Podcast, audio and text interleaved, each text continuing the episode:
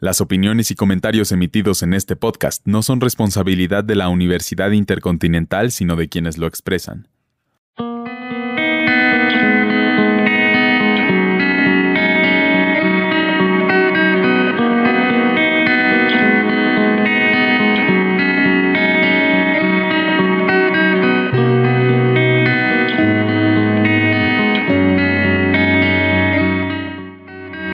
Bienvenidas y bienvenidos a Week Podcast.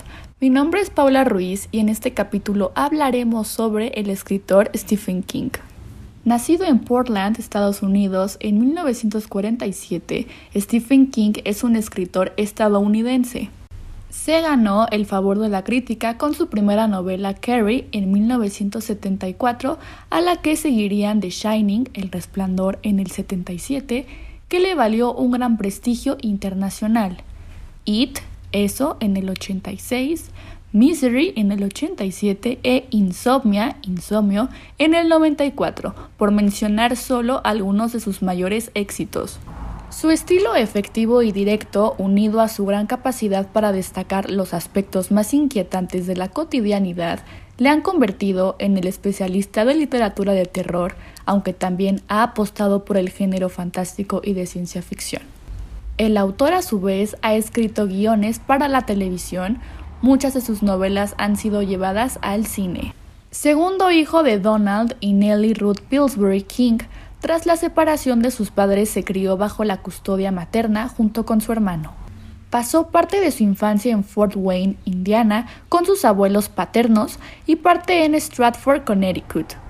A los 11 años de edad se trasladó con su madre a Durham, Maine, donde ella trabajaba como cocinera en una residencia para deficientes mentales.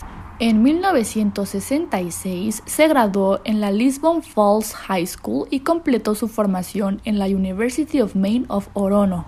Durante sus años universitarios participó activamente en la vida política estudiantil, llegando a ser miembro de Students Senate e implicándose en el movimiento antimilitar del Orono Campus contra la guerra de Vietnam.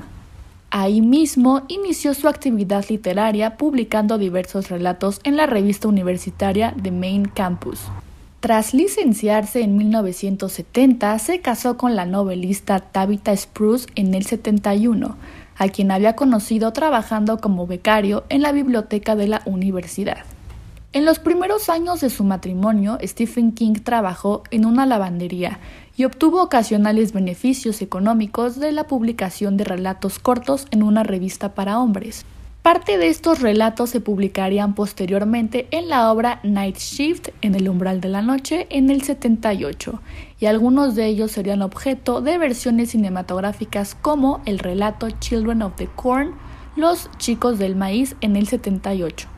En 1971 inició su carrera como profesor en la high school e impartió clases de inglés en la Hampton Academy, mientras proseguía su actividad literaria escribiendo durante las noches.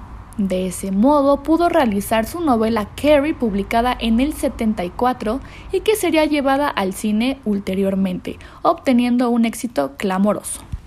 En esta novela, que narra la historia de una chica con poderes telequinéticos, era ya posible advertir lo que sería su estilo, una hábil combinación de elementos del terror clásico con fantasías parapsicológicas o de ciencia ficción de gran poder sugestivo, en historias ambientadas en la cotidianidad actual. En 1973 se mudó al sur de Maine, donde escribió la novela Salem Slot, El misterio de Salem Slot, en el 75 que originalmente llevaba por título Second Coming at the Jerusalem Slot. A partir de esta fecha, Stephen King inició una carrera acelerada de publicaciones y trabajos para cine y televisión. Su profílica producción literaria constituye una de las obras más representativas del género de misterio y terror de la literatura estadounidense. La narrativa de Stephen King concede máxima prioridad a la intriga del argumento, el análisis y descripción minuciosa de los hechos y a las escenas impactantes. En sus relatos abundan asesinos diabólicos, vampiros, apariciones fantasmagóricas y seres con poderes parapsicológicos y extrasensoriales.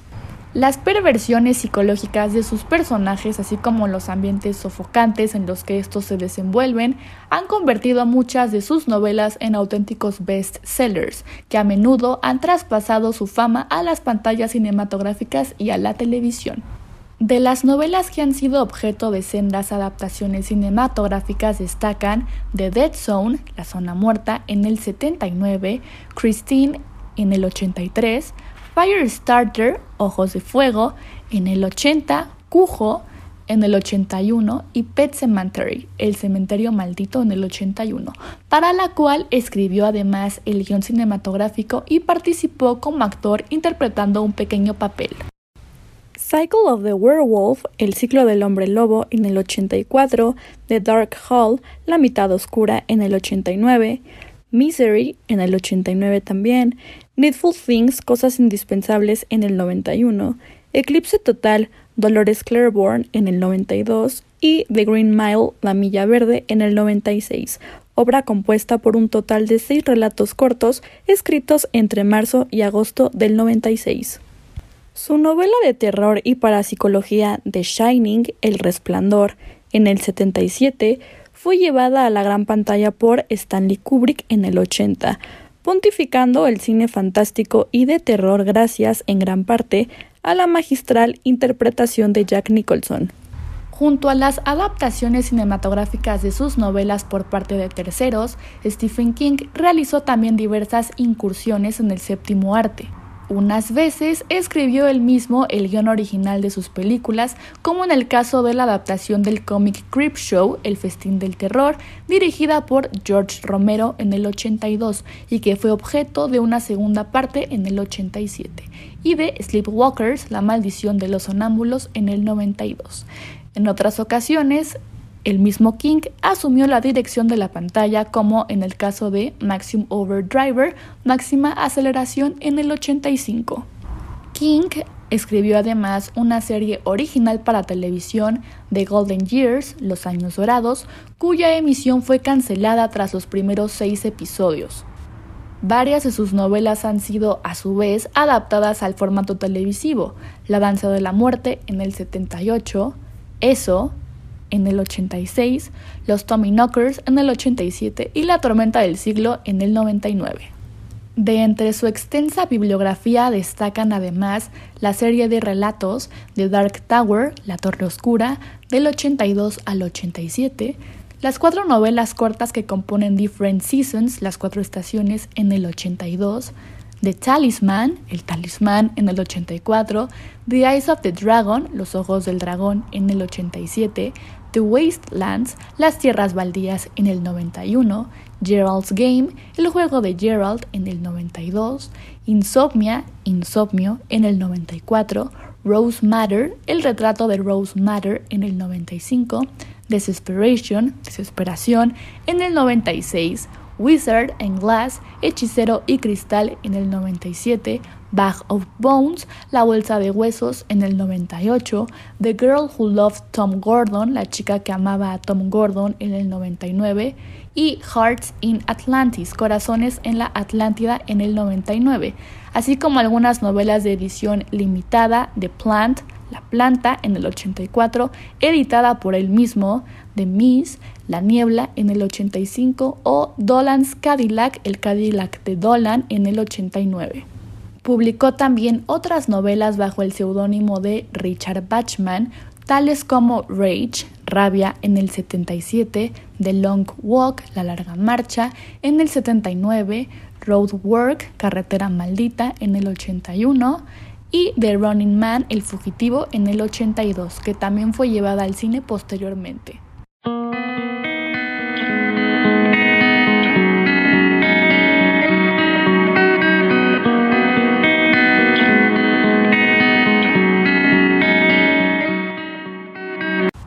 Películas y series en streaming. En Netflix, Gerald's Game, el juego de Gerald. Esta película de 2017 empieza con una mujer que se va de vacaciones con su esposo a una cabaña. Ahí ellos empiezan a jugar un juego sexual y ella queda esposada a la cama. Pero justo cuando van a empezar, él muere de un ataque al corazón y la deja sin poder escapar. La película fue dirigida por Mike Flanagan de The Haunting of Hill House y a King le gustó tanto que incluso trabajaron juntos en la adaptación de Doctor Sleep. 1922, inspirada en uno de los libros menos conocidos de King, Full Dark, No Stars. La película sigue a un hombre que planea asesinar a su esposa y ocultar su cuerpo en la granja de la familia, reclutando a su propio hijo para ayudarlo. El crimen es fácil, pero cosas muy extrañas comienzan a pasar una vez que lo hacen. In the Tall Grass, en la hierba alta. Esta película es un poco predecible, pero es entretenida. Todo empieza con una pareja que se detiene en la carretera para descansar un poco. Ellos escuchan a un niño pidiendo ayuda del otro lado de la calle. En un terreno lleno de una hierba alta y esparsa, entran a ayudarlo y rápidamente se dan cuenta de que también están atrapados y que podrían morir ahí.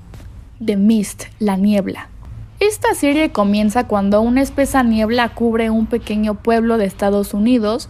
Nadie sabe de dónde viene o cuándo va a desaparecer, pero está claro que no pueden quedarse afuera.